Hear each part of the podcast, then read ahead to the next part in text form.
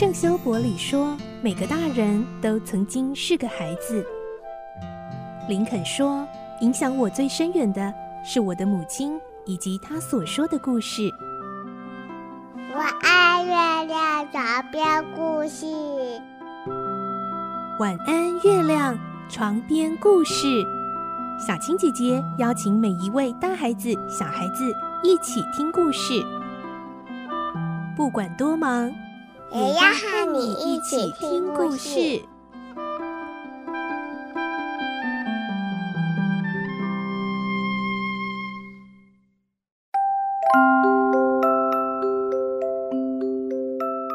晚安，欢迎你和我们一起听故事。我是小青姐姐，我们继续来听圣诞颂歌的故事。今天是第六集。第一个精灵，过去的圣诞节精灵，带着史古基回到过去，那是他的小时候。他再次看到童年记忆中的街道，还有那些学校的同学们，以及贫困交加的自己。来听今天的故事。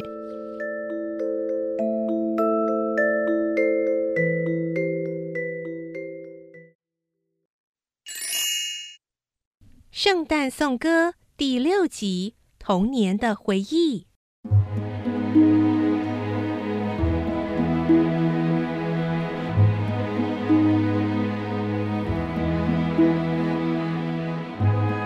第一个精灵到访，他自称是过去的圣诞节精灵。他把手轻轻放在石骨鸡的胸口，一瞬间，他们就穿过了墙壁，站在宽阔的乡间马路上。伦敦市已经完全消失，黑暗和浓雾也跟着消失。晴朗寒冷的冬日，地上覆盖着白雪。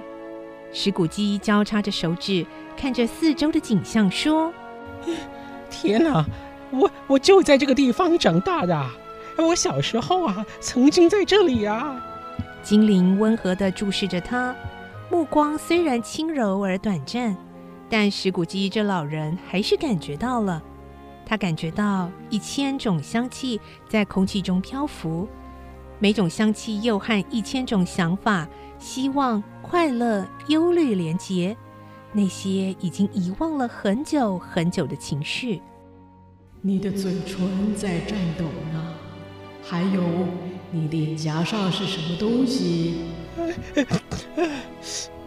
史古基含糊其辞，以不寻常的哽咽音调请求精灵带他去想去的地方。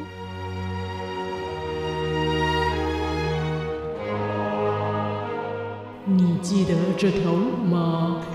我闭着眼睛啊，都知道怎么走。真奇怪，你竟然会把这条路忘了这么多年。我们往前走吧。他们沿着那条路一直走。史古基认得每一扇门、每一根柱子、每一棵树，一座小市镇、桥梁、教堂和弯弯曲曲的河流在远处出现了。他们看见几匹脏兮兮的小马正朝他们奔驰而来，小孩子骑在马背上，向坐在农夫们驾驶的马车或货车上的男孩们大声打招呼。宽阔的田野里充满欢乐的音乐，连清新微风听着都笑了起来。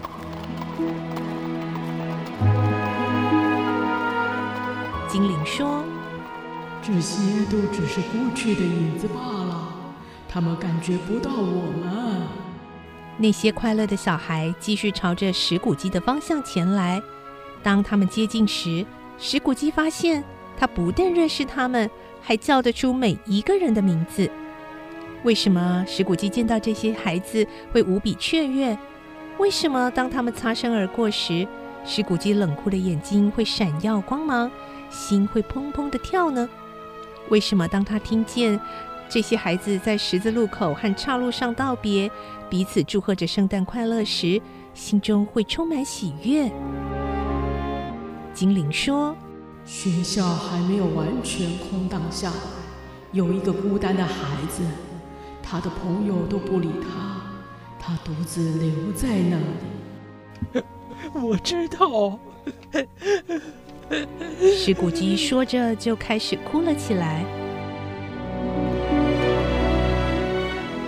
他们离开那条大马路，走到一条非常熟悉的巷子里。不久就来到一栋暗红色的砖房，屋顶上有座小小的风信机，里面挂了一面钟。那栋房子很大，不过已经十分的残破。宽敞的办公室是闲置不用的，墙壁潮湿还生了青苔，窗户也破损了，房门也都腐朽坏掉了。不止马车房和平房里面长满杂草，客厅里也失去以前的景观，空气中有尘土的味道，还有一种阴森荒凉的感觉，让人联想到点着蜡烛从床上爬起来，却没有食物可以吃，饿肚子的往事。精灵和石骨鸡走过穿堂，来到这栋房子的后门，门在他们面前打开。露出一间狭长、空洞、阴暗、忧郁的房间，几排简陋的松木长凳和书桌，让房间显得更加空洞。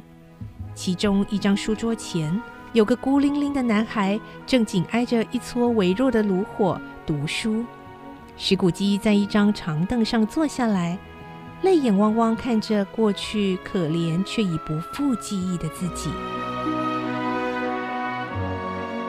屋子里潜藏着各种回音，墙壁、看板后面，老鼠们争斗和尖叫的声音；屋后索然无味的小庭园里，半冰冻的水龙头滴水声；一棵萧条的白杨树，光秃秃的枝条间的叹息声，还有炉火里的爆裂声。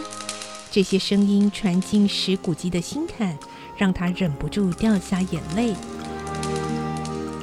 精灵碰碰他的手臂，指着他年轻时候用功读书的自己。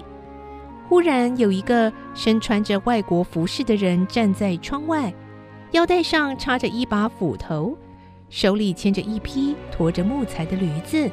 石谷鸡开心的大喊：“哎 哎哎，那是阿里巴巴，是诚实亲爱的阿里巴巴。”没错，我知道，有一年圣诞节，那个孤单的孩子啊，独自留在那里的时候，他也有来过。还有啊，哎那那个那个人叫什么名字啊？啊啊，就是呃穿着内裤睡在大马士革城门前的那个人啊。你没看见他啊？啊，哎，还有啊，那个苏丹的马车夫，哎，妖怪罚他倒立，哎，我是很高兴他受到处罚啊，哎，自作自受啊。要是石骨鸡在伦敦市的商界朋友听见他现在竟然发出这样啼笑皆非的声音，全神贯注在这些事情上，还有他激动兴奋的脸色，大家一定会非常惊讶。接着，石骨鸡突然的又转换了情绪，他一边擦着眼泪，一边把手插进口袋里，继续自言自语：“ 我希望啊，可是啊，现在已经太迟了。怎么了？没什么，只是想到昨天晚上有个小孩在我的门口唱圣诞歌，我应该给他一点什么才对。”精灵亲切地笑了笑，手一挥，说：“来吧，我们来看看另一个圣诞节。”才说完这句话，小石骨鸡的身形变大，房间也变得更暗更脏。灰色泥巴的碎片从天花板掉下来，露出一根根光秃秃的木板条。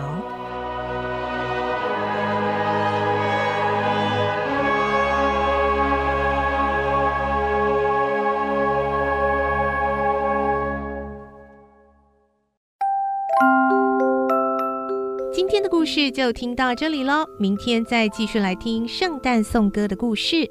我是小青姐姐，祝你有个好梦，晚安，拜拜。